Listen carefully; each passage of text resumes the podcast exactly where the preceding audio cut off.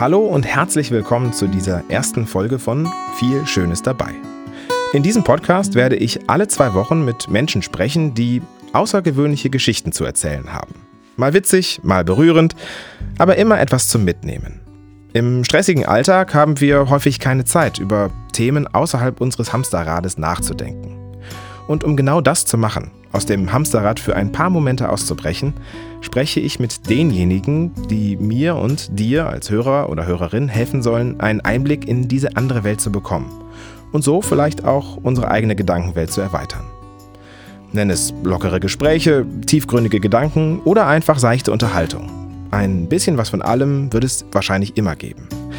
Das steht ja schon im Namen, denn es ist immer viel Schönes dabei. So viel zumindest zur Theorie. Denn in der Praxis geht es ja heute erst richtig los. Das heißt, es wird sich noch zeigen, ob ich das, was ich eben versprochen habe, überhaupt halten kann. Ähm, an meinem ersten Gast wird es auf jeden Fall nicht scheitern. Ich spreche heute mit Erik Schlicksbier. Erik ist Sammler. Und zwar von Schreibmaschinen. Er besitzt über 20 Schreibmaschinen und ist sogar Gründer der Société des Affaires Anachroniques, wenn ich das richtig ausgesprochen habe zumindest. Ähm, das ist eine, wie er selber nennt, Spaßguerilla-Bewegung für Schreibmaschinenliebhaber. Wir werden heute darüber sprechen, was ihn an Schreibmaschinen so fasziniert, was Schreibmaschinen mit Digitalisierung zu tun haben und natürlich möchte ich herausfinden, was wir aus seiner Sammelleidenschaft lernen und für uns mitnehmen können. Einen guten Teil an Fragen habe ich vorbereitet, aber ob ich dazu überhaupt kommen werde, sie zu stellen, das werden wir sehen, denn nicht nur für euch ist das hier die erste Folge, das gilt natürlich auch für mich. Ich wünsche euch viel Spaß beim Zuhören. Mein Name ist Bastian Schröder und ihr hört viel Schönes dabei. Hallo Erik. Moin Sebastian. Ja, erst einmal vielen Dank, dass du hier mitmachst bei der ersten Folge. Ähm, ich bin gespannt, wo es uns heute hinführen wird, ehrlicherweise. Ja, also als Gast hat man ja selten einen Plan, den man dann verfolgt. also ich bin auch das erste Mal in einem Podcast Gast. Normalerweise bin ich immer nur der Gastgeber bei meinen Podcasts. Aber ich würde mich übrigens nicht als Sammler bezeichnen in dem Sinne, sondern als Nutzer. Das finde ich nochmal, also ich finde so, wenn ich auch so im, in den Foren, in den Facebook-Gruppen, im internationalen Forum Historische Bü Bürotechnik, so heißt das, äh, IFHB nachschaue, dann sind Sammler für mich doch meistens die Leute, die irgendwie irgendein Ding halt sammeln und in eine Vitrine stellen. Und das ist dann so deren Sammelleidenschaft. Ähm, bei mir stehen nur Geräte rum, die ich auch tatsächlich aktiv benutze. Also was irgendwie nicht benutzt wird, hat auch keine Berechtigung, hier rumzustehen. Okay, und das heißt, ab wie vielen Geräten würdest du denn sagen, bist du dann ein Sammler? Weil du kannst ja auch nicht alle so regelmäßig benutzen. Regelmäßig nicht. Ähm, also das Problem bei Schreibmaschinen ist, ich bin ein Schriftenliebhaber. Also ich liebe okay. wirklich Schriften und ich kann diese Standard-Schreibmaschinenschrift, also das, was eigentlich jeder mit einer Schreibmaschine verbindet und jeder im Kopf hat, wenn er an Schreibmaschinenschrift denkt, das ist die Pika, die kann ich nicht mehr sehen. Ich finde die strunzlangweilig und ich habe gerne verschiedene Schriften.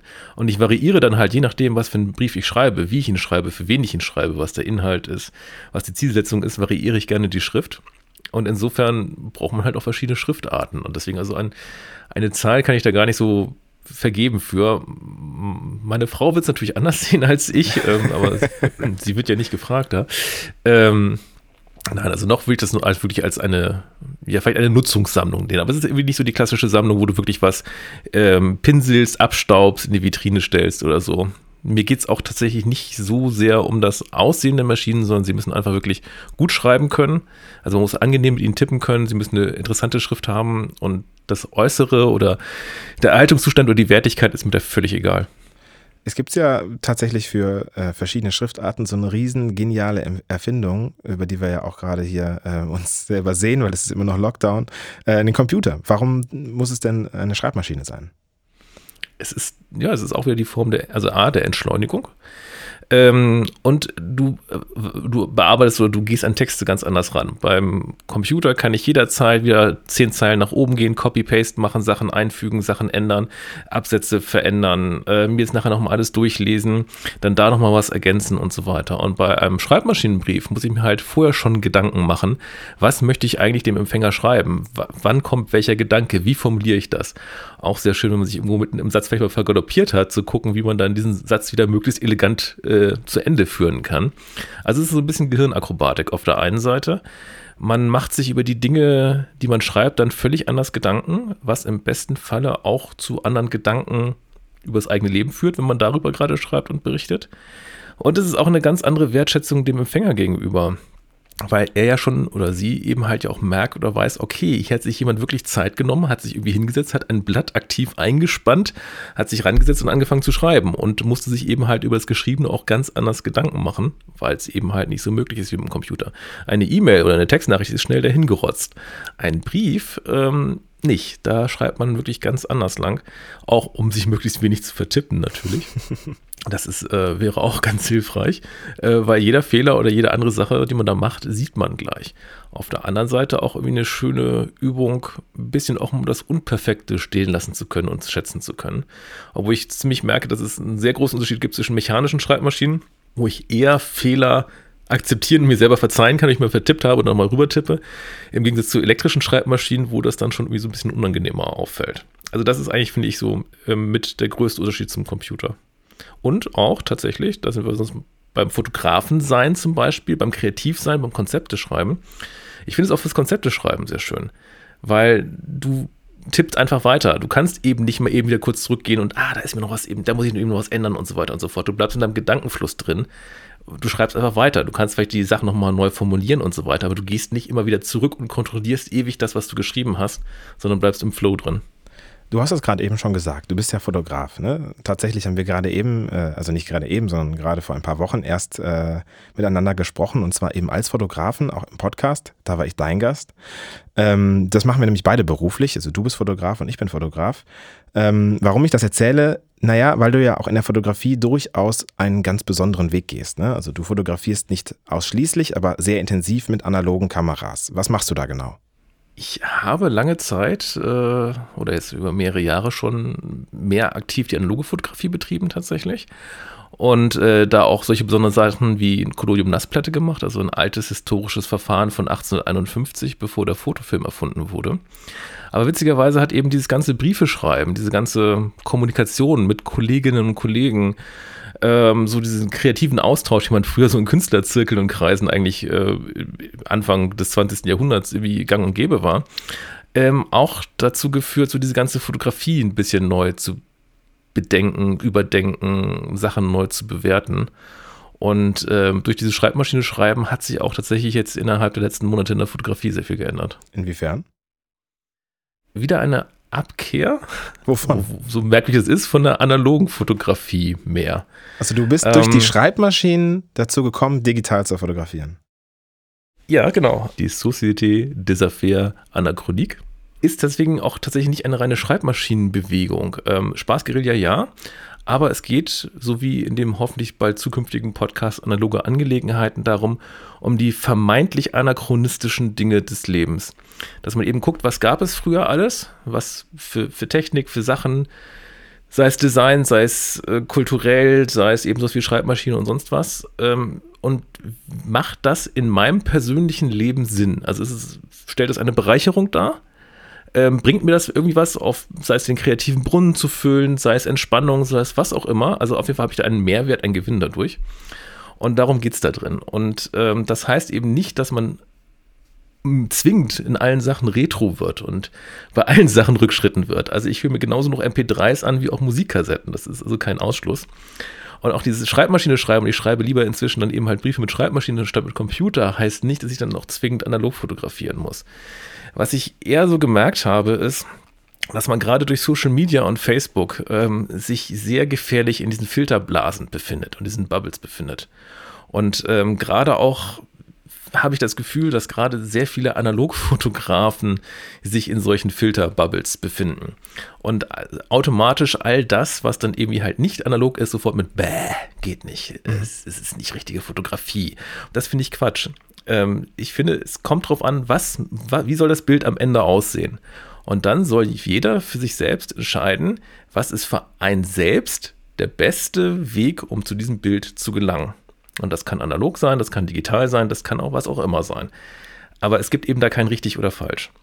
Und ich habe für mich eben halt erkannt, und das ist nicht nur die Schreibmaschine gewesen, das ist auch ein bisschen dran geschuldet, dass ich die Fuji XT4 mir gekauft habe.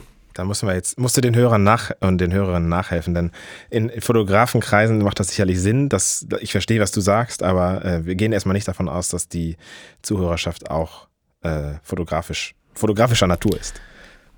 Gut, dann, dann fange ich mal ein bisschen anders an mit der, mit der Fotogeschichte, weil du darauf ja auch hinauf wolltest. Ich war eigentlich wie die meisten auch durch die, also die, in der Schule, wo wir beide waren, im Fotomedienforum in Kiel, war analoge Fotografie auch recht gefördert und beliebt und man hat es dort auch gemacht. Aber natürlich war logischerweise auch wie immer da auch die äh, digitale Fotografie gang und gäbe. Und ich war auch Digitalfotograf und ich habe irgendwann so einen, ja, ich würde fast sagen, digitalen Burnout bekommen. Ich hasse Photoshop, ich bin kein Photoshop-Liebhaber. Ich hasse es, Stunden nach einem Shooting noch am Rechner sitzen zu müssen, an Bildern rumzuschrauben. Und das musstest du eigentlich. Dann hattest du dann deine weitere Bearbeitung, dann hast du noch geguckt, welcher Filter passt darüber, damit du eben halt irgendwie ein schönes Schwarz-Weiß hast. In meinem Fall, weil ich ein absoluter Schwarz-Weiß-Liebhaber bin. Und die analoge Fotografie war für mich auch so eine Art ähm, Fluchtbewegung, weil du hast vorher einfach halt ausgewählt, so und so soll der Look des Films sein. Ähm, und dann hast du das fotografiert und das am Ende blieb nicht mehr anderes übrig, als dann eben halt zu scannen, die Bilder.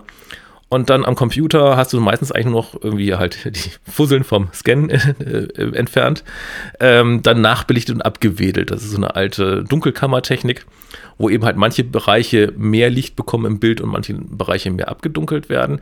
Und das war es eigentlich. Und das habe ich eben halt bei der Digitalfotografie so absolut vermisst. Jedes Bild brauchte halt ungleich mehr Arbeit. Ähm, Analogfotografie ist aber nicht schneller, weil du verbrauchst sehr viel Zeit beim Entwickeln. Das dauert halt. Dann es dauert irrsinnig lange, solche Filme zu scannen. Und da musst du noch alle Staubsachen entfernen. Und ähm, die Fuji X-Serie ist so ein bisschen analog der analogen Fotografie tatsächlich. Wo ich mir bei der analogen Fotografie einen Film ausgewählt habe und den eingelegt habe, wähle ich mir bei der Fuji-Kamera ein JPEG-Rezept aus, was irgendwie einer zum Beispiel analogen Filmsimulation ähnelt.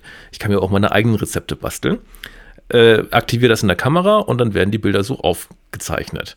Und wenn ich dann eben damit fertig bin, dann mache ich am besten auch wieder am Ende ein bisschen nachwilligt und abwedeln und fertig ist das Bild. Und ich muss nicht scannen, ich muss nicht äh, entwickeln und habe also nochmal viel weniger Arbeitsaufwand. Ich habe also für mich, finde ich, irgendwie das Beste aus analoger und digitaler Welt zusammen in einer Kamera.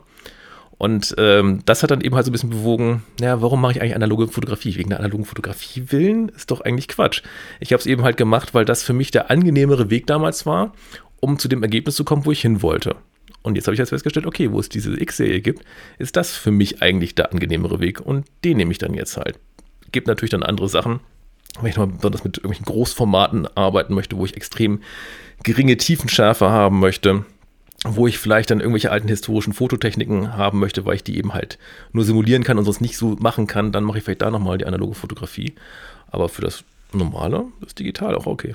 Aber das finde ich doch jetzt dann ganz interessant. Also wenn du sagst, es geht gar nicht so sehr um den analogen Prozess für dich, ne? also sondern ähm, das, was dir, also die Vereinfachung oder die, wie kann man das sagen, vielleicht, ähm, dass du die vorher entscheidest für etwas und das dann auch unwiderruflich so ist, wie bei der analogen Fotografie. Also du legst einen Film ein und hast dann genau den und hast im Grunde alle Entscheidungen schon vor dem Bild getroffen. Ne?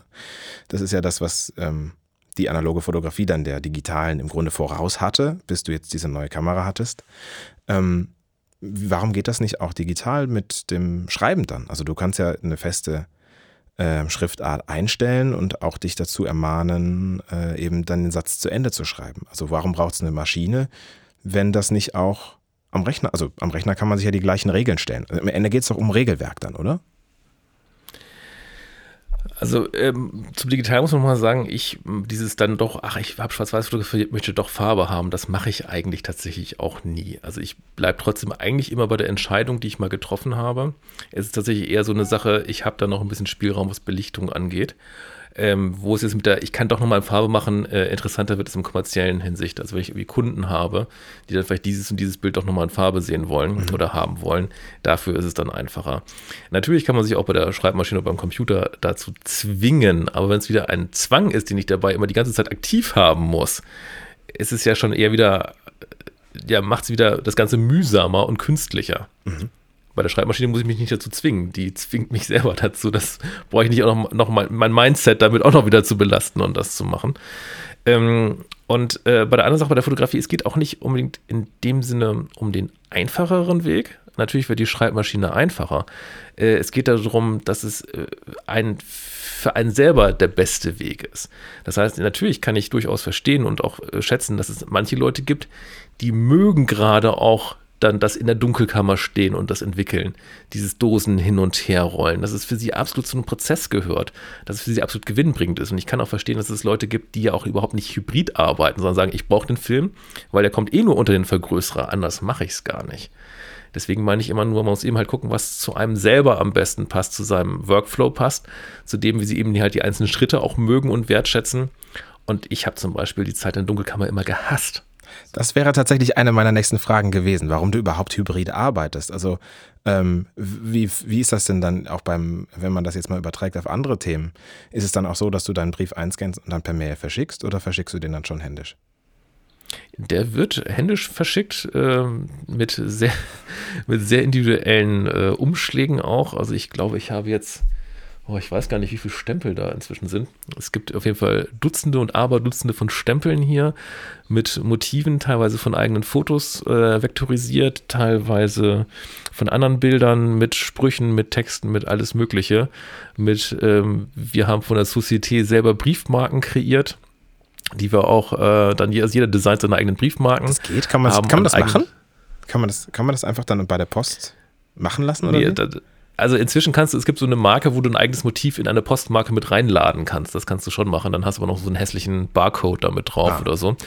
Ähm, nee, wir machen das zusätzlich drauf. Also zusätzlich zu den Postmarken, aber auch da äh, kaufen wir tatsächlich aus dem Postshop äh, online möglichst schöne abgefahrene Marken, die es dann auch noch da versteckt in den anderen Wertstufen zum Beispiel gibt. Dass es eben halt nicht die Standardbriefmarken und schon gar nicht die QR-Code-Briefmarken sind, sondern äh, schöne nassklebende Briefmarken. Und äh, wir kleben unsere Briefmarken dazu und entwerten sie auch selber mit dem eigenen Société-Datumsstempel. Ach, also aber da, dann geht das trotzdem noch durch, ja? Also das kommt trotzdem noch an, oder? Das kommt trotzdem an. Ich glaube, ähm, es würde die Post mehr irritieren, wenn wir die Briefmarken nicht noch selber freistempeln würden. Weil es ja klar, wenn eine freigestempelte Briefmarke ist, dann, ist, dann zählt die nicht mehr. Ja. Es gibt ja genügend Leute, die auch ihre anderen Briefumschläge, gerade solche Kartonagen und so weiter, wiederverwenden, wo auch andere Freimachungen schon drauf sind und das klappt auch. Also bisher gab es da noch keine Beschwerden von der Post. Okay, also sind auch alle Briefe angekommen, ja? Es sind auch alle Briefe angekommen. Und das ist, was ich auch. Ja, gut, das ist natürlich auch nochmal ein Teil des, also der Spielerei, aber auch der Wertschätzung des Gegenübers, wenn sie eben halt dann auch noch so einen Umschlag bekommen, den sie eigentlich auch fast nie, also ich meine, was findest du noch in deinem Briefkasten vor? Meistens eigentlich nur Rechnung. Und äh, also ein handgeschriebener oder maschinengeschriebener Brief ist schon mal was Besonderes. Und wenn der dann auch noch irgendwie derartig ähm, verrückt aufgemacht ist, ähm, dann sorgt das nochmal mindestens für ein Schmunzeln mehr. Du hast vorhin ähm, gesagt, dass du ähm, in eurer Gemeinschaft so eine Art, äh, also dass jeder was hat, warum er das macht. Was ist denn dein Zweck für dich? Warum machst du das? Was ist dein Grund, diese ähm, ja doch anachronistischen Gedanken ähm, auszuleben? Also es fing eigentlich an auch mit einem Podcast-Gast bei uns, der mich nochmal wieder aufs Thema Schreibmaschine gebracht hatte. Weil ich kannte halt Schreibmaschine aus der Kindheit. Ich bin halt schon so alt, dass meine ersten Schreibversuche auf einer Schreibmaschine waren, wie auf dem Computer waren. Und ähm, das hatte mich dann nicht, nie so ganz losgelassen. Und ich fand die von der Mechanik und auch von der Optik immer ganz schön. Und es stand auch immer auf, der Schreib auf dem Schreibtisch. Aber ich habe es eigentlich nie weiter wirklich benutzt. Und der hatte mich nochmal animiert. Guck mal, es gibt eine Schreibmaschinengruppe bei Facebook, komm doch vorbei. Und mit dem fingst du das Schreibmaschine schreiben dann an. Und ich habe eben halt dabei gemerkt, also A, wie viel Spaß es bringt, halt mit Leuten wieder einfach so tiefergehend zu kommunizieren. Weil du dich eben halt, wie gesagt, wie ich schon meinte, ganz anders in der Tiefe auf die Themen einlässt, dir mit dem, was du schreibst, nochmal mehr Gedanken machst, Sachen selber nochmal mehr überdenkst.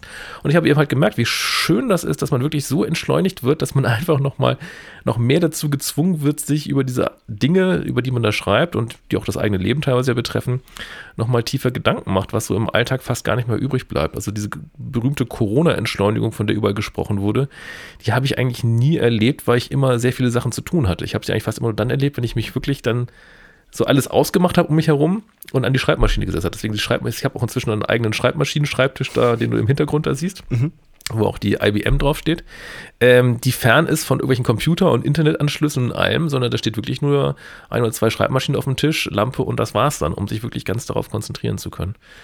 Und ähm, ja, es, es hat eben halt, fand ich, war sehr gewinnbringend für mich eben halt auf die Ideen, die ich gekommen bin, die Prozesse, die ich angestoßen habe, die Projekte, die ich angestoßen habe, ähm, die Leute, mit denen ich in Kontakt getreten bin, das äh, war extrem gewinnbringend. Und ich muss dazu sagen, ich bin ein Mensch, der auch immer sehr davon abhängig ist, dass ein kreativer, innere kreative Bunden aufgefüllt wird. Das ist, glaube ich, ein Klischee bei vielen Kreativen, das aber gar nicht so falsch ist. Du musst deinen kreativen Brunnen irgendwie auffüllen. Und bei mir wurde er meistens durch Reisen aufgefüllt. Nicht zwingend ins Ausland, auch im Inland, aber einfach wirklich viel unterwegs sein, viele Sachen sehen. Ähm, ist gerade etwas schlecht. Mhm. Und äh, ich fand es tatsächlich sehr schön, dass ich über diese Societe und über diese Verrückten da ähm, auf so viele Ideen und Themen gekommen bin, die einfach diesen Brunnen auffüllen. Und gar nicht so zwingend eben halt, dass sie konkrete fotografische Themen haben, aber einfach so, dass du merkst, so diese Spielereien mit diesen Stempeln, ähm, den Auswüchsen, die da so ist. Bald kommt noch ein schönes altes Bakelit-Münztelefon dahin und solche Sachen, was ich bei eBay angelacht hatte. Ähm, das sind einfach alles so Sachen, über die man sich dann trotzdem einfach so, so freuen kann. So schöne Designsachen bewirken bei mir auf jeden Fall schon mal so ein bisschen ein, ein höheres Plätschern in diesem Brunnen. Also finde ich erstmal witzig, dass ihr euch dann über Facebook kennenlernt, um euch dann Briefe zu schreiben. Also, ne, aber es gibt, auch, es gibt auch bei Facebook tatsächlich auch extra ähm, Schreibmaschinen-Brieffreunde-Gruppen. Das wollte ich gerade also, fragen, nämlich also wem, wem schreibst du denn dann Mensch, äh, Briefe? Sind das fremde Menschen oder sind das Menschen, die du dort kennengelernt hast? Und wenn, wenn ja, was ist das eine besondere Beziehung, die man zu diesen Menschen aufbaut? Weil für so wie du es schreibst, ist es ja auch so, dass du tiefgründige Sachen schreibst, also schon großes Vertrauen diesen Menschen entgegenbringst, dass die damit ähm, mit den Informationen, die sie von dir bekommen, sorgsam umgehen.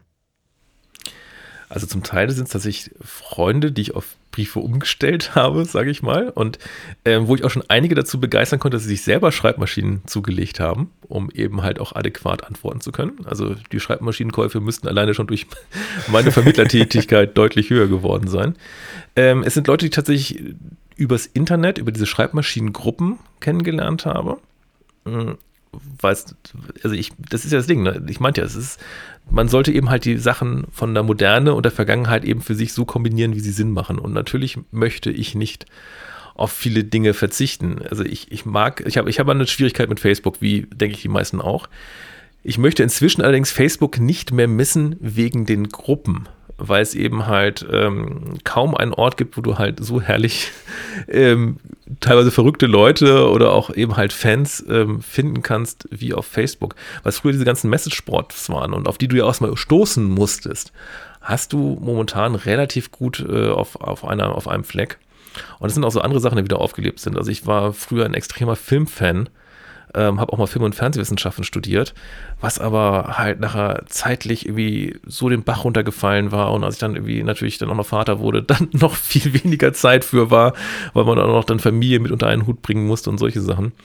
Und ich merke, dass jetzt so langsam so auch diese, diese Filmsache, gerade das asiatische Kino, was ich früher leidenschaftlich verfolgt habe und was seit 15 Jahren völlig untergegangen ist, ähm, jetzt auch durch eine Facebook-Gruppe wieder aufgekommen ist. Also es hat noch seinen Sinn, Facebook und Co und man lernt interessante und nette Leute kennen und ja, diese Schreibmaschinenleute werden dann teilweise auch mit Schreibmaschine angeschrieben. So habe ich eben auch drei der äh, vier Mitstreiter von der Société, die es momentan gibt, ähm, kennengelernt.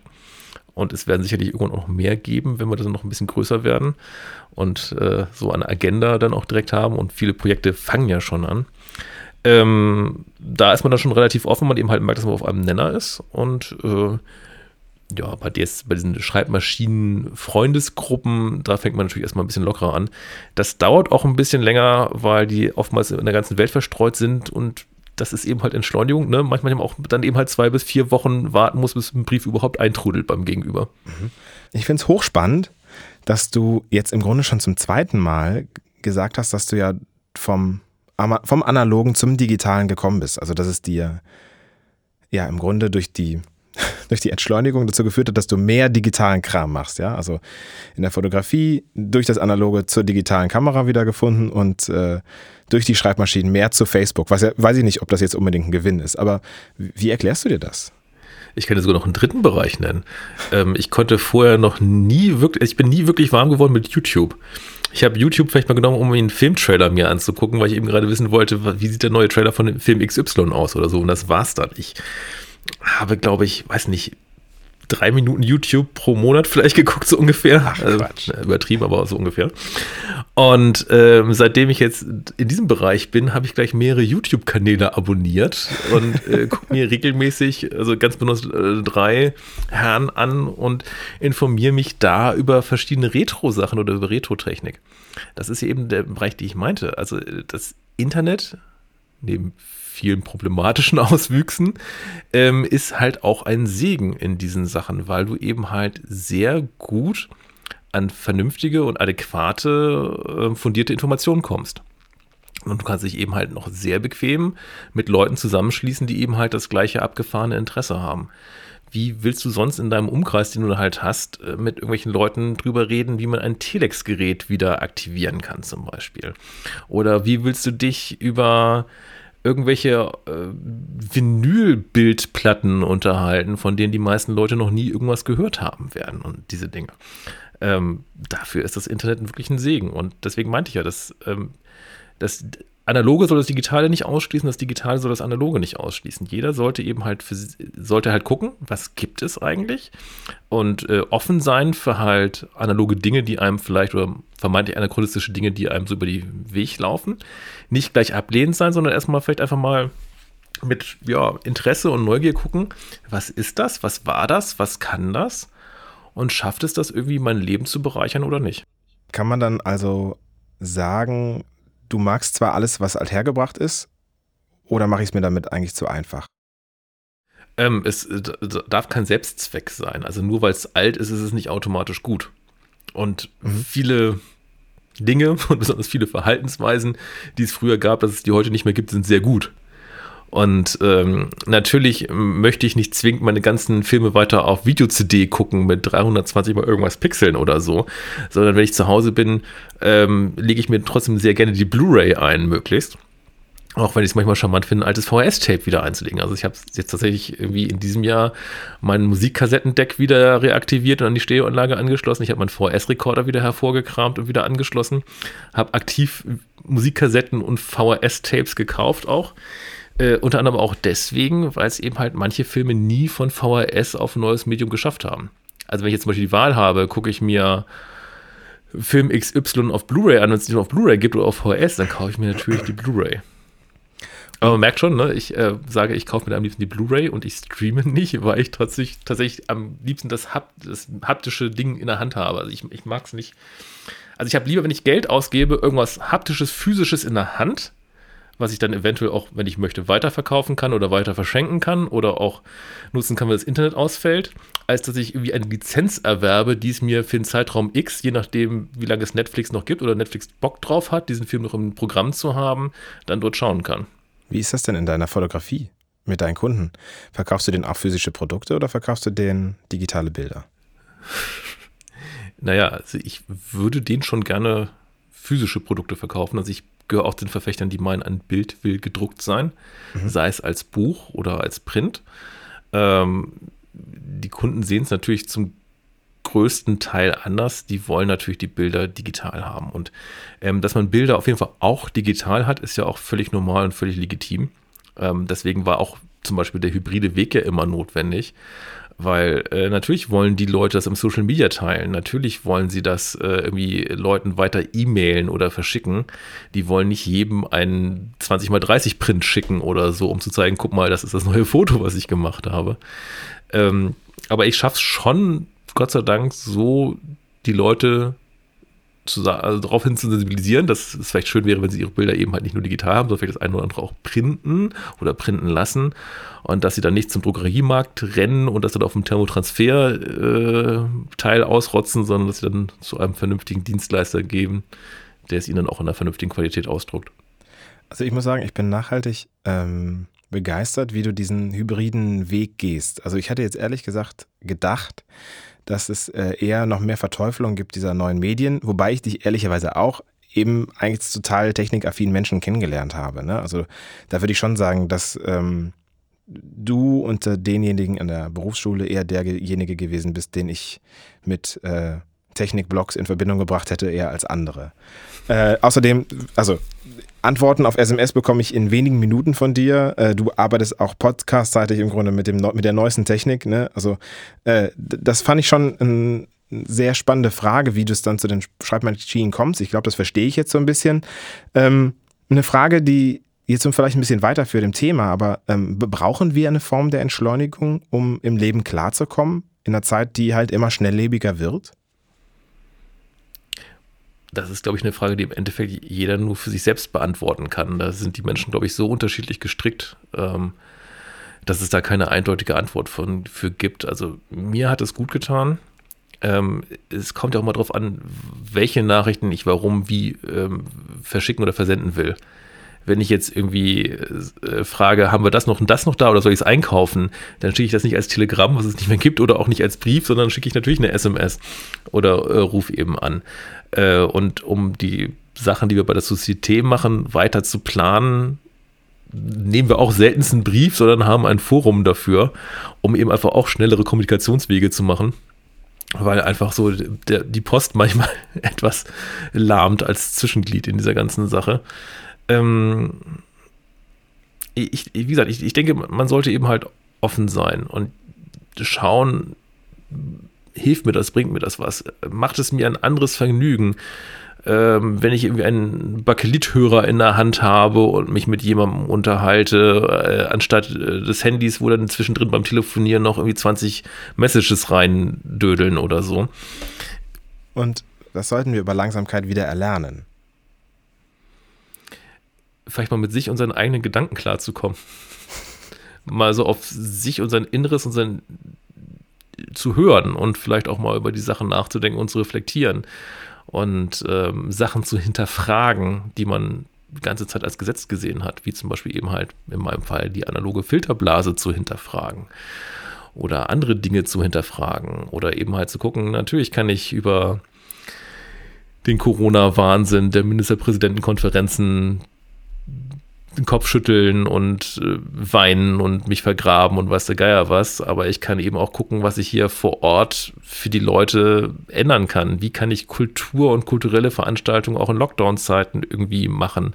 Ähm, wie kann ich Kultur danach hier wieder gestalten? Wie kann ich, ähm, wenn wie halt das kulturelle Leben eh schon in diesen nicht Metropolgebieten lahm liegt, was kann ich da machen? Und ähm, ich denke, da hat jeder viel Potenzial, was er sie nutzen könnte. Ist Zeit denn jetzt, wo wir so ein bisschen mehr äh, sie wieder haben, ist das ein Luxus in unserer Gesellschaft? Ich weiß ja gar nicht, ob wir sie wirklich so sehr viel mehr haben. Diese berühmte Corona-Entschuldigung fehlt mir irgendwie, aber ich glaube, das fehlt vielen, die Kinder haben. Ist, ich glaube, die, ja, okay. die nicht Kinder haben, da, haben das vielleicht ein bisschen eher manchmal das Gefühl dann. Ähm, ich, ich glaube, äh, ich hoffe, dass vielleicht viele Leute merken, dass man sich durchaus Zeit nehmen können sollte.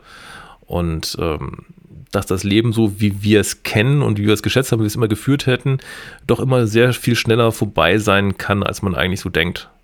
Und ähm, insofern sich Zeit zu nehmen für die Dinge, die einem vielleicht wichtig sind oder vielleicht auch mal ein bisschen zu Abstand zu haben und zu reflektieren, ist nicht so verkehrt. Äh, es gibt einen Soziologen, Hartmut Rosa, und der hat ein Buch geschrieben über das Thema Beschleunigung.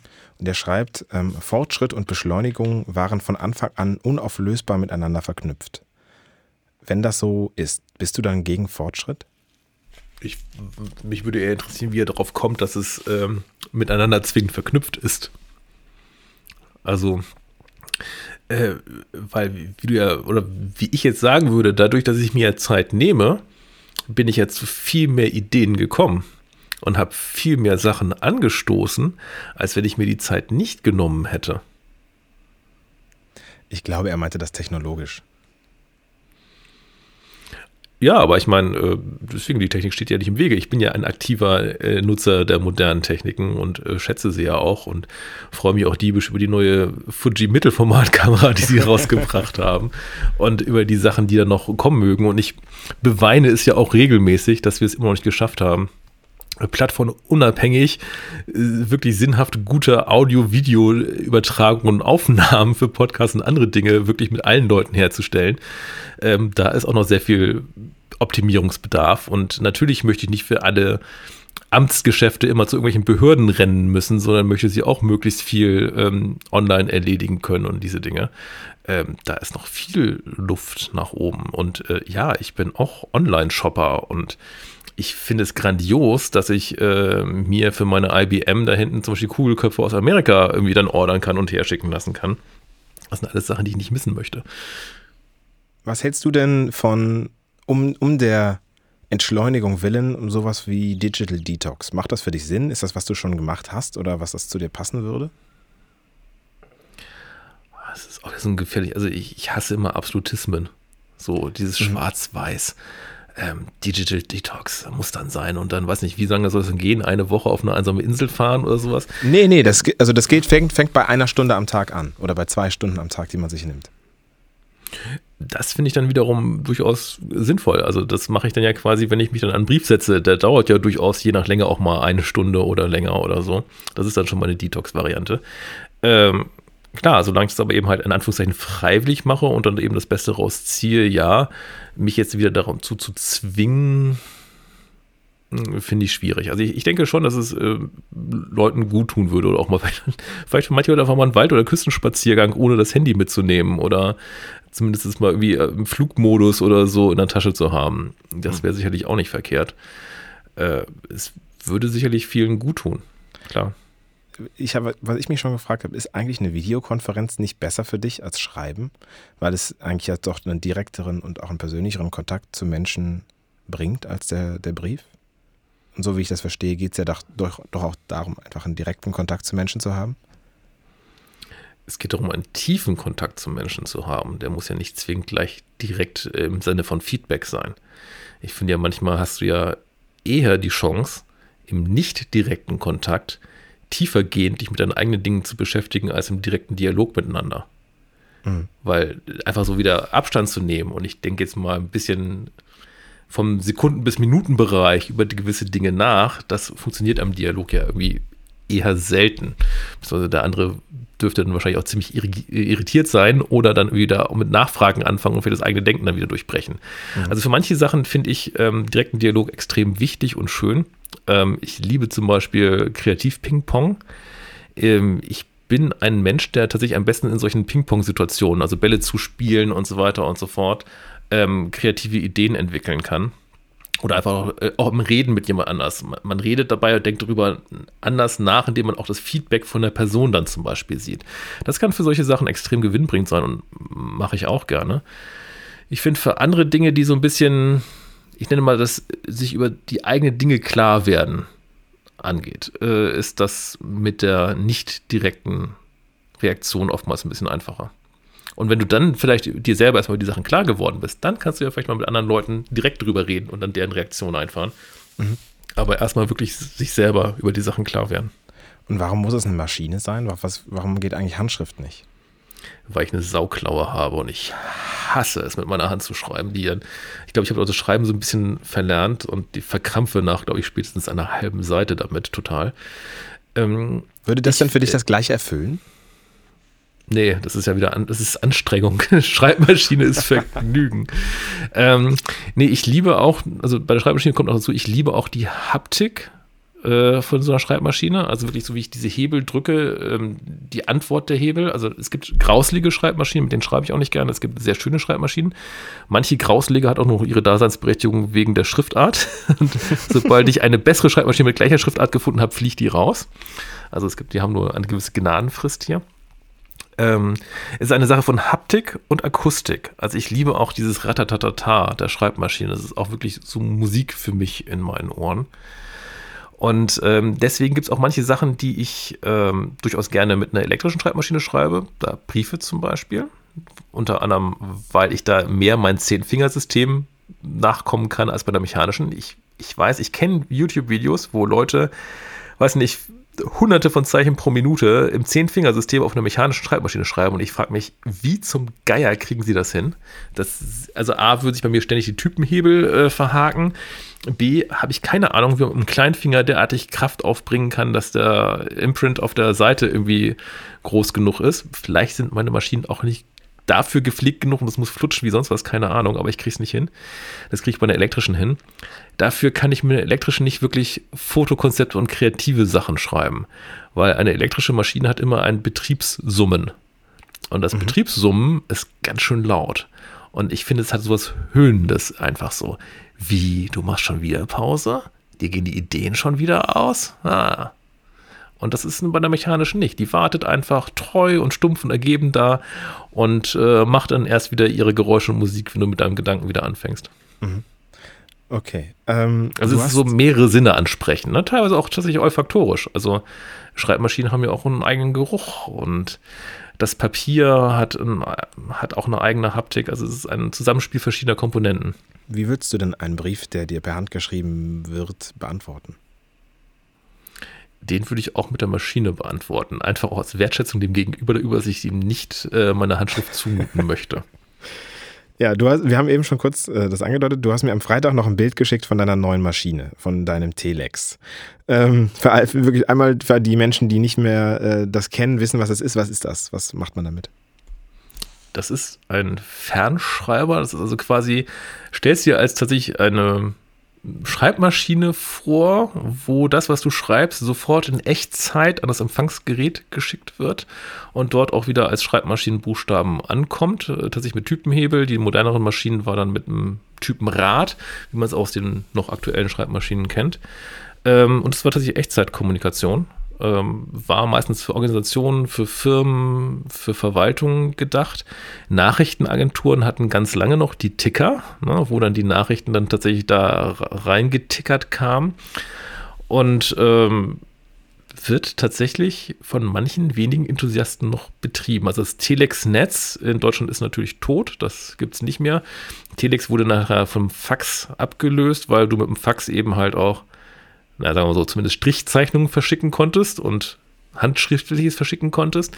Ein Telex äh, kann eben halt nur mal diesen 32 Zeichensatz ähm, von den Typenhebeln darstellen. Und das war es dann, beziehungsweise 2x32 durch einen kleinen Trick noch. Ähm, also es ist ein 5-Bit-Code, der da über, äh, übertragen wird und der dann irgendwie halt in, ja, in Steuerungssignale quasi für die jeweiligen Typenhebel äh, resultiert und dann hast du noch einen geschriebenen Text da. Und es gibt ein paar Leute, die haben sich gedacht, oh, ist ja irgendwie schön, wenn man diese Geräte noch weiter benutzen könnte und haben sich eine Box gebaut, die iTelex heißt, mit der man dann das ähm, Telex-Gerät noch übers Internet betreiben kann, was irgendwie nicht ganz so einfach ist, wegen eben halt der direkten Kommunikationsform, die die Geräte miteinander haben. Sie müssen direkt miteinander verbunden werden. Aber sie haben es damit geschafft. Und es gibt ähm, mehrere Angebote. Es gibt Nachrichten, du kannst irgendwelche Nachrichtenkanäle abonnieren, irgendwelche Twitter-Kanäle darüber abonnieren. Äh, du kriegst die Nachrichten daran getackert, du kriegst den Wetterbericht, kannst du abrufen, du kannst natürlich mit den Leuten direkt Nachrichten austauschen, sei es irgendwie einfach Briefe, dass du eben halt wie im Fax dann, dann, dann einen längeren Brief hinschickst oder irgendwann eine Antwort kriegst. Manche Leute nutzen es auch für einen Chat in Echtzeit dann zum Beispiel. Und sehen dann, wie die Antwort da getackert kommt und äh, schreiben danach ihre Antwort hin. Es gibt eine ähm, Mail-to-Telex-Anwendung, wo du dann deine E-Mails dann per Telex, also deine Text-E-Mails natürlich nur per Telex ausgetackert kriegst. Es ist natürlich eine Spielerei, logischerweise, aber ich finde sie irgendwie sehr faszinierend und nachdem ich das gesehen hatte, dass es das noch gibt und äh, mir ein paar Videos äh, zu angeschaut habe, dachte ich, okay, sowas musst du auch machen und es führte nicht zu Begeisterungsschreien hier zu Hause. Die Telex-Geräte sind groß, ähm, das ist jetzt noch ein mit einem Tisch drunter, deswegen ist es irgendwie, weiß nicht, 70 mal 70 Zentimeter mal 1,10 Meter. Ui, ui, das Gerät ui, und äh, wiegt viel und hat einen relativ beklagenswerten Zustand. Jetzt muss ich mal gucken, wie ich ohne technischen oder elektrotechnischen Sachverstand äh, dieses Gerät wieder äh, äh, hinbiegen kann. Aber ich habe mir schon die Hilfe von meinem Schwiegervater gesichert, dass wir das irgendwie im nächsten Monat mal angehen. Wie, wie, viele Menschen haben denn heute noch einen Telex? Und also, dann ist es ja noch enger geführt. Du kannst ja dann nur mit den Menschen schreiben, die einen Telex haben, ansonsten taugt es Genau, nicht, du, kannst, du kannst nur mit denen schreiben, du kannst eben aber von anderen noch Nachrichten über diese Mail-Möglichkeit empfangen. Äh, es ist, ich weiß nicht die genaue Zahl, also die ist dreistellig. Nicht hoch dreistellig, aber sie ist so im, im dreistelligen Bereich. Und wie viele Menschen von denen kennst du?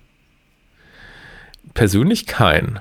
Äh, über Foren, über ein Forum, das, das iTelex-Forum, habe ich schon mit einigen Kontakt bekommen und auch sehr netten Kontakt schon gehabt. Die sind äh, extrem hilfsbereit tatsächlich, ähm, was das Akquirieren von Geräten angeht, was irgendwelche Fragen angeht. Ähm, es ist tatsächlich in dem Sinne eigentlich nichts für völlige technische Vollpfosten wie mich, weil es schon relativ komplexe Themen sind und auch dieses ähm, Zusammenschrauben der Box nicht so ganz simpel ist, aber sie haben auch ein Herz für solche Leute wie mich und helfen einem dann möglichst äh, weit und würden auch zur Not vor allem die Boxen zusammenbauen und diese Dinge. Also man kriegt da wirklich sehr, sehr gute Hilfe. Und ähm, da gab es schon nette Kontakte und das führte unter anderem auch dazu, dass ich sowas wie dieses Bakelit-Münztelefon zum Beispiel gekauft habe. Und ich möchte nicht wissen, zu was das noch alles führen wird. Okay, und wie sieht das deine Frau? Ist die kurz davor, dir irgendwie so einen Spam-Filter äh, in, in, oder in eure Internetverbindung einzubauen, dass du die solche Foren nicht mehr besuchen kannst? Oder ist die da ganz happy mit? Äh, happy wäre jetzt sehr übertrieben sie hat mir in, immerhin geholfen, das Telex-Gerät aus dem Auto rauszutragen, um es fallen zu lassen. Also insofern. Ohne es fallen zu lassen, oder? Ohne um es, fallen, fallen, zu lassen, lassen, ja. Also insofern, das wäre ihre Chance gewesen, es ja nochmal dann ähm, zu verhindern. Also, nee, also die Begeisterung hält sich in Grenzen, aber solange sich das quasi bei mir in meinem Arbeitszimmer abspielt, wird es ähm, augenrollend toleriert. Okay, wo hast du denn deine ganzen Maschinen? Du hast ja über 20 äh, Maschinen, wo hast du die alle gelagert?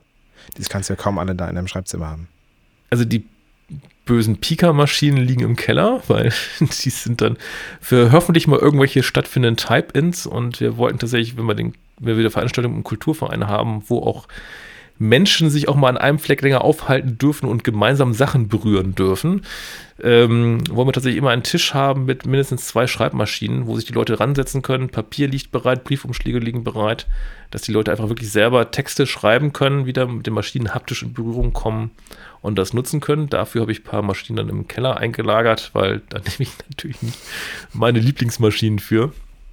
Ähm, die anderen sind tatsächlich so mit den verschiedenen Schriftarten sind in meinem Zimmer. Also es sind auf, auf Borden stehen ein paar rum. Es stehen, das Schöne an den meisten Schreibmaschinen ist, dass sie in Koffern kommen. Das heißt, sie sind dann irgendwie unterm Tisch.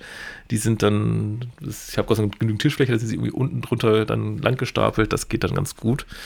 Ähm, es ist inzwischen auch noch ein 24 Nadeldrucker dazugekommen, weil ja, ich fand das irgendwie schon mal. Ne, warum nicht? Ne? Es war so Erinnerung an die Kindheit und boah, meine Fresse, ich habe tatsächlich nicht Erinnerung gehabt, dass die Dinger derartig bestialisch laut sind. Also jegliche Schreibmaschine ist dagegen flüsterleise, wenn das Ding losgeht. ähm, aber es hat halt auch wieder Retro-Charme. Das ist halt so das ist halt, glaube ich, das ist jetzt ein bisschen halt Spielerei, weil es ist eben, das sind halt Kindheitserinnerungen, die dazukommen. Und das hat dann natürlich nur eine, Ver eine Ver Verklärung. Also sagen wir mal so, wenn, jetzt, wenn ich jetzt sage, Schreibmaschine oder Schreibmaschine macht noch einen Sinn, weil ich eben halt diese Entschuldigung habe, weil ich mir diese Gedanken machen muss, weil ich mir eben halt diese Struktur habe. Das gilt für Nadeldrucker natürlich nicht so zwingend, weil ich den Text ja auch am Computer schreibe und ob ich dann auf dem Laserdrucker, auf dem Tintenstrahler oder auf dem Nadeldrucker ausgebe, ist eigentlich Wurst. Aber da ist dann, glaube ich, so ein bisschen die ähm, verklärte Kindheits-Retro-Perspektive, weil ich wie mein erster Drucker ein Nadeldrucker war. Und ist das so ein Nadeldrucker wie beim Arzt früher, die dann, wo du dieses Abreißpapier hast links und rechts? Oder ist das, weil dann würde ich sagen, hat es ja schon wieder eine gewisse Form von Ästhetik, oder nicht? Ja, es hat Endlospapier. Also Endlospapier mit, den Loch, ja, mit der Lochung ja, okay. an der Seite. Äh, das ist dieser Endlosfeed, den habe ich da extra geholt. Auch mit Durchschlag.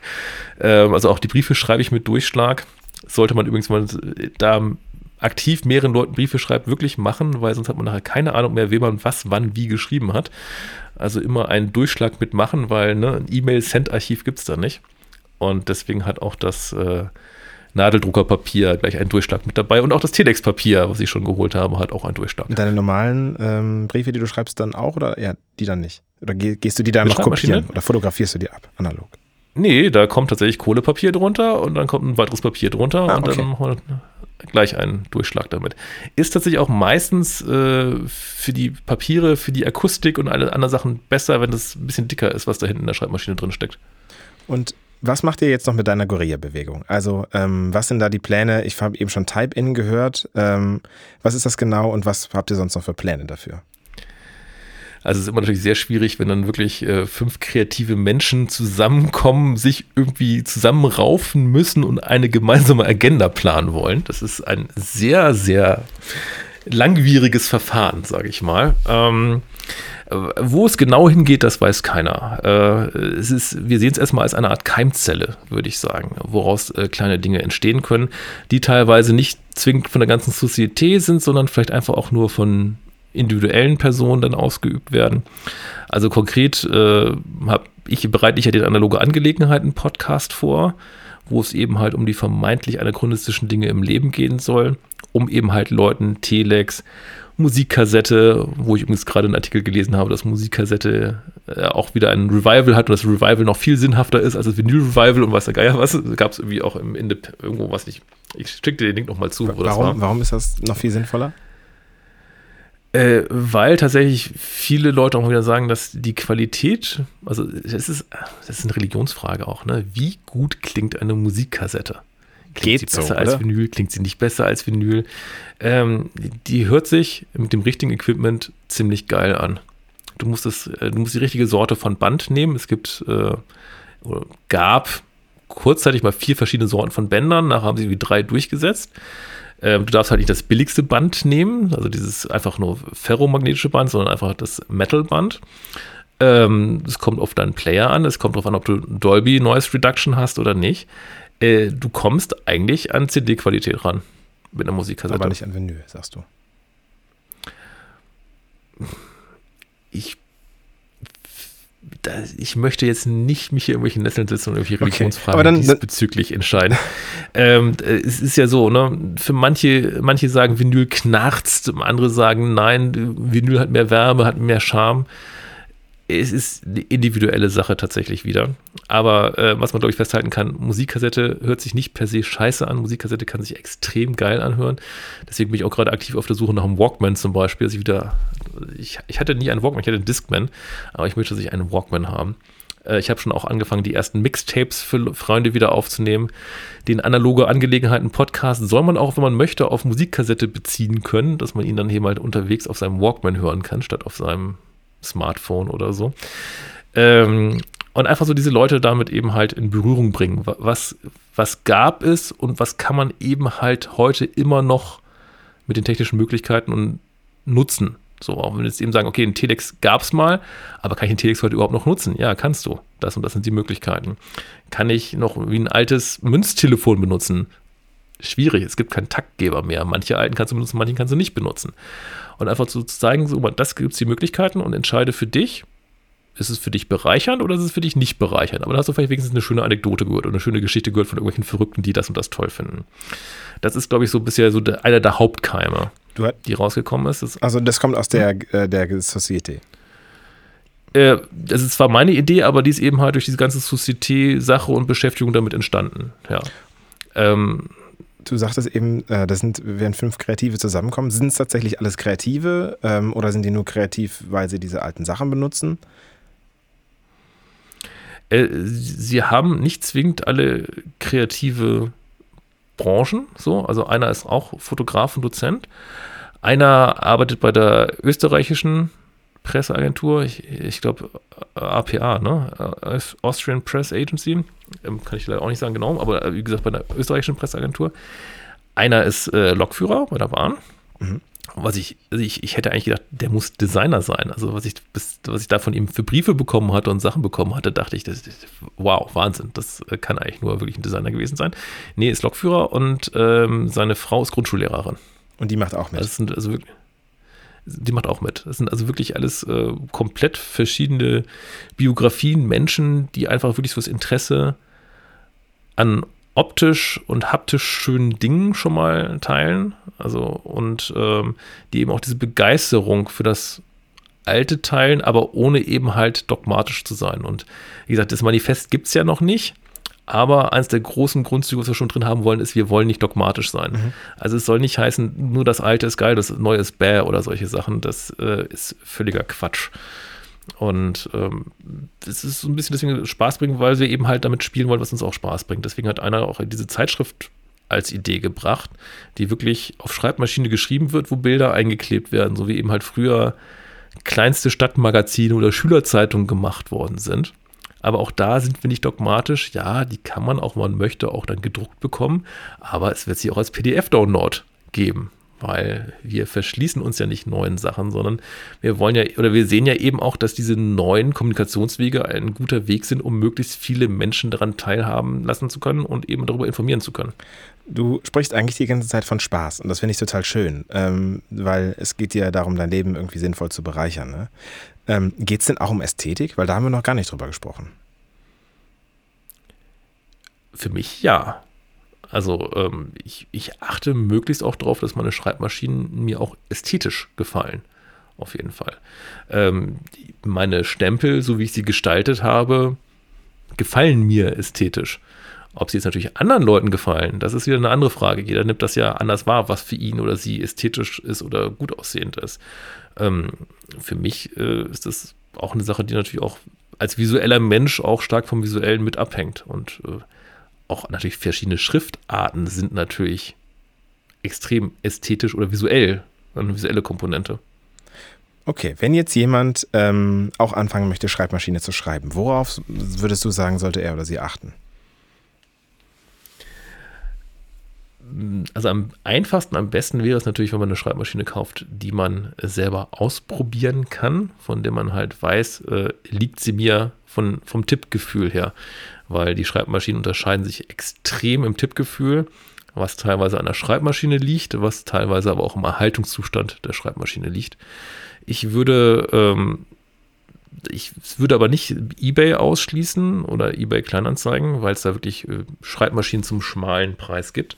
Man sollte auf jeden Fall unbedingt die Preise im Auge haben. Es ist Wahnsinn, was teilweise für Schreibmaschinen da äh, verlangt wird, was aber völlig unrealistisch ist. Wie viel gibt es da so? Sind Und was kosten die? Äh, es ist tatsächlich international sehr, sehr unterschiedlich. Ähm, in Deutschland ist es wie mit vielen kulturellen Sachen, sind sie nicht sonderlich wertbehaftet. Äh, Im Ausland deutlich mehr. Äh, Im Ausland, äh, gerade Großbritannien und USA, zahlst du für Schreibmaschinen in einem guten Zustand halt oftmals eher 200 bis nach oben ist keine Grenze eigentlich je nachdem auch, was für eine Schriftart hat. Also du kannst dann auch mal eine Schreibmaschine für über 1000 Euro haben, wenn es eine gesuchte Schriftart hat oder eine seltene Schriftart hat. Oder auch mehrere tausend tatsächlich. Äh, in Deutschland äh, würde ich per se erstmal, wenn ich jetzt normal Schreibmaschine schreibe, eigentlich keine Schreibmaschine kaufen, die irgendwie teurer ist als 20 oder 30 Euro. Also selbst meine wirklich, äh, ich liebe Olympia SM4, SM3, das sind tolle Schreibmaschinen zum Schreiben. Die habe ich äh, größtenteils für 20, 30 Euro bekommen. Mhm. Und man muss eben einfach ein bisschen geduldig sein und suchen. Irgendwie darauf achten, dass sie möglichst funktionstüchtig benannt werden. Ähm, vielleicht, dass ich so mal ein Schriftmuster anfordern, ne? dass er wirklich mal so einen Satz schreibt, wie zwölf Boxkämpfer jagen Viktor quer über den großen Sylter Deich. Dann hast du alle Buchstaben des deutschen Alphabets drin. Mhm. Und dann weißt du auch, ob jede Taste vernünftig funktioniert. Das einmal groß, einmal klein schreiben Sag lassen. Mal, zwölf Boxkämpfer jagen? Zwölf Boxkämpfer jagen Viktor quer über den großen Sylter Deich. Okay, ja. Und dann hast du wirklich dann auch die Umlaute und das SZ mit drin. Ähm, so, dann sie, zumindest, ob sie wirklich äh, vernünftig schreibt und irgendwie ein was hinterlässt. Manchmal sind natürlich die Farbbänder nicht mehr so teuer, musst du einfach ein neues Farbband einlegen. Äh, man kann bei mechanischen Maschinen dann aber halt relativ wenig falsch machen. Äh, die funktionieren eigentlich alle. Wie gut sie schreiben, ist halt manchmal unterschiedlich. Manche müssen dann gereinigt werden. Es gibt noch ganz wenige professionelle Schreibmaschinenreparateure in Deutschland. In Hamburg gibt es zum Beispiel einen. Da sollte man sich aber auch klar werden, dass so eine Schreibmaschinenüberholung und Grundreinigung ab 120 Euro losgeht. Also es ist kein billiges Vergnügen. Deswegen schon irgendwie möglich sicher gehen, dass das vermeintliche Schnäppchen nicht dadurch sehr teuer wird, sondern dass es wirklich vernünftig schreibt. Farbbänder gibt es für die mechanischen Schreibmaschinen eigentlich alle noch. Bei den elektrischen Schreibmaschinen sollte man sehr gut aufpassen. Also bei mechanischen kann man nicht viel falsch machen, bei den elektrischen sehr viel weil sehr viele Maschinen tatsächlich nicht mehr gut funktionieren oder weil es dafür einfach keine Farbbänder mehr gibt. Und da das oftmals so ein Kassettensystem war, ist es auch mit Umspulen von Farbbändern da meistens ziemlich essig. Ähm, generell äh, ist man eigentlich mit Olympia der SM-Serie auf einer sehr guten Tipp, in einer sehr guten Tippwelt. Die Gabriele von Triumph, von Adler, von Triumph-Adler, es gibt alle drei Varianten dazwischen drin, äh, schreiben eigentlich auch sehr gut. Und äh, wenn man es wirklich sehr aktiv ähm, betreiben möchte, bei Facebook in der Schreibmaschinengruppe vorbeigucken, vielleicht auch mal um Rat fragen. Vielleicht auch mal sonst, wenn man im Zweifel ist, da mal sagen, guck mal, ich habe das und das gefunden. Ähm, ist das gut, ist das nicht gut, äh, wenn man sich ganz unsicher ist. Aber wie gesagt, das Risiko ist ja bei 20, 30 Euro auch dann nicht so derartig groß, dass man da was macht. Also und bitte nutzt schönes Papier ein Brief aus einer Schreibmaschine auf irgendwelchem 80 Gramm Druckerpapier ist trotzdem nichts Schönes. es, ist, es ist so, es ist wie wenn ich ein wunderschönes Bild äh, beim Druckeristen auf einfach diesen Selbstbedienungskiosken auf Thermotransfer ausdrucke. Ungefähr so ist ein schöner Schreibmaschinenbrief auf 80 Gramm Druckerpapier. Kauft gutes Papier. Papierdirekt.de ist eine der Quellen, die ich gefunden habe, wo du am meisten Papiere findest, die eine unglaubliche Bandbreite haben, eine schöne Grammatur haben. Ich würde ab 100 Gramm eigentlich erst wählen für einen Schreibmaschinenbrief, ähm, die ein Papiermusterbuch haben, das man sich wirklich mal bestellen sollte und eine wunderbare große Auswahl, nicht nur für Schreibmaschinenpapiere hat, sondern auch Papiere, die man auch im Drucker verwenden kann. Also wenn man da ein bisschen, also ich finde gerade wenn man Briefe bekommt, ist natürlich die Optik eine Sache, aber auch die Haptik macht sehr viel aus. Und wenn man da einfach noch gleich ein schönes, wertiges Papier in der Hand hat, macht das extrem viel aus zusammenfassend, ähm, warum ist es ähm, gut für uns oder dass du, wenn du nochmal so dieses Gespräch ein bisschen versuchst, in ein wenige Sätze zusammenzukriegen, warum ist es gut für uns, wenn wir langsamer leben und das vielleicht schaffen durch alte Geräte? Ich finde halt, es, ähm, es wird ja immer in der Kommunikation, Kommunikation, Kommunikation gesagt. Ähm, die Leute ne, können nicht mehr die direkte Kommunikation machen, das ist jetzt die Fernkommunikation geworden. Die sollte halt wertschätzender werden. Ich finde diese, gerade diese ferne Kommunikation ist durch diese Direktnachrichten, WhatsApp, Messenger und so weiter und so fort halt sehr schnellliebig, sehr unpersönlich, sehr oberflächlich geworden. Und ich glaube, es äh, würde unserem Gegenüber und uns selber halt gut tun, wenn wir einfach mal wieder in tiefer gehende, entschleunigte Kommunikation gehen. Nicht einfach nur wirklich so, wenn wir uns mal treffen oder so, sondern einfach auch im nicht direkten Kontakt, weil es eben die Möglichkeit gibt, sich mehr über die Themen und über die Dinge, die uns oder die vielleicht dem anderen am Herzen liegen, klar zu werden und Gedanken zu machen. Und wie kann man das ähm, schaffen, außer über dieses, äh, über Schreibmaschinen schreiben? Wer möchte, kann das natürlich auch handschriftlich machen, zum Beispiel. Also kannst du auch einen schönen handgeschriebenen Brief machen. Also wenn du eine schöne Schrift hast oder wenn der andere zumindest deine Schrift ohne äh, Graphologen lesen kann oder so. Das ist ja auch eine schöne Möglichkeit. Äh, natürlich kannst du es auch per Computer machen. So, also, also ich meine, ich meine jetzt vielmehr so ja auch zum Entschleunigen zwingen. Zieh das LAN-Kabel raus oder mach, mach das WLAN aus oder so und konzentriere dich ganz äh, auf das Schreiben am Computer und, und schreib einfach ist auch möglich. Aber nutzt dann auch bitte da schönes Papier beim Ausdrucken. Ich, ich meinte jetzt, meinte jetzt viel mehr so ähm, dieses tiefgründiger werden. Also gar nicht so sehr jetzt das Medium dessen, sondern quasi, wie, was für Möglichkeiten glaubst du, gibt es noch, um tiefgründiger zu werden? Sich die Zeit des Nachdenkens zu nehmen. Ich habe das Gefühl, dass einfach auch ähm, gerade bei diesen Instant-Nachrichten und so weiter das Nachdenken halt nicht mehr stattfindet. Ich schreibe schnell eine E-Mail, weiß noch, ich muss irgendwie noch 25 andere E-Mails schreiben oder Messages schreiben, so tak, tak, tak, tak, tak, send, weg. Mhm. Und du hast eigentlich gar nicht drüber nachgedacht, sondern du hast es einfach nur aus dem oberflächlichen Gedankenstream einfach so, ja, ich habe ich hab schon offen genannt, aber hingerotzt mhm. quasi. Und einfach wirklich zurückzutreten, sich Zeit zu nehmen, zu überlegen, welche Worte schreibe ich eigentlich da, warum will ich das schreiben, was will ich schreiben. Das ist wesentlich. Und ich glaube, das ist so gesehen ist das noch wesentlicher, das zu machen, als die Frage, welches Medium zu machen. Ich habe mich halt für die Schreibmaschine entschieden, weil sie halt für mich, also wieder analog zur Fotografie, ne, dafür das beste Mittel der Wahl war. Mhm. Wenn das für jemand anders ähm, das Handschriftliche ist, ist es ja auch wunderbar. Und ich weiß, es gibt ein Buch inzwischen, das tatsächlich, glaube ich, letztes Jahr rausgekommen ist, über die Kunst des Briefeschreibens. Und es geht in diesem Buch komplett eigentlich um, um, handschriftliche Sachen. Es geht auch um Schreibübungen und solche Dinge, wie man seine Schrift, wie man sich da einschreiben kann und solche Sachen. Und ich habe hab auch dem Autoren geschrieben und mich bitterlich beschwert, dass da keine Schreibmaschine drin vorkam. Ähm, was er auch meinte, was vor allem seiner Mitautore geschuldet war, die nämlich ähm, dieses, dieses Handschriftliche alles macht und ich glaube auch Schulung dafür anbietet. Ähm, deswegen, also die Art ist egal. Hauptsache wirklich sich, sich Gedanken machen und ja, vor allem auch dem Gegenüber wertschätzend sein. Und äh, tatsächlich, du, du glaubst auch gar nicht, was du bei anderen Menschen damit für offene Türen einrennst, wenn die so einen Brief von dem sie eben halt merken, dass du dir Zeit genommen hast, dass du dir Gedanken machen hast, dass du ihn vielleicht noch ein bisschen verschönert hast, dass du eben nicht eine QR-Briefmarke draufgeklebt hast, sondern eine echte Briefmarke, die irgendwo besorgt hast und draufgeklebt hast, die sie vielleicht nicht alle Tage sehen. Ähm, wenn du sie vielleicht noch irgendwie verzierst oder was der Geier was. Äh, es macht einen gigantischen Unterschied. Und die Leute freuen sich halt darüber. Also die, ich meine, natürlich freut sich jeder schon auch über eine andere Textnachricht, die, über, äh, die einen merken lässt, der hat an mich gedacht aber er hat sich an mich gedacht und sich nochmal extra nochmal Mühe gemacht. Das ist eben halt eine ganz andere Wertschätzung. Vielen Dank für das Gespräch, Erik. Das war ähm, hervor hervorragend aufschlussreich. Ähm, vielleicht werde ich mir ja auch mal eine kleine Maschine anlegen. Ich glaube, damit renne ich zu Hause zumindest erstmal keine offenen Türen ein. Auch danke, dass du dir die Zeit genommen hast für diesen ersten Podcast. Ich bin gespannt, was sagt ihr denn, ähm, ihr die Zuhörenden? Ähm, war das gut? Was können wir besser machen? Worüber wollt ihr sprechen? Lasst es mich wissen, schreibt mir eine E-Mail. Im besten Fall, wenn es euch gefallen hat, dann folgt doch dem Podcast. Äh, das könnt ihr bei dem Podcast-Player eurer Wahl machen. Ähm, ich kann es leider nicht per Kassette anbieten, aber vielleicht macht der Erik das ja dann irgendwann für uns. Ähm, in diesem Sinne sage ich danke. Schaltet auch beim nächsten Mal wieder ein in zwei Wochen, wenn es heißt viel Schönes dabei. Bis dahin. Danke. Ciao.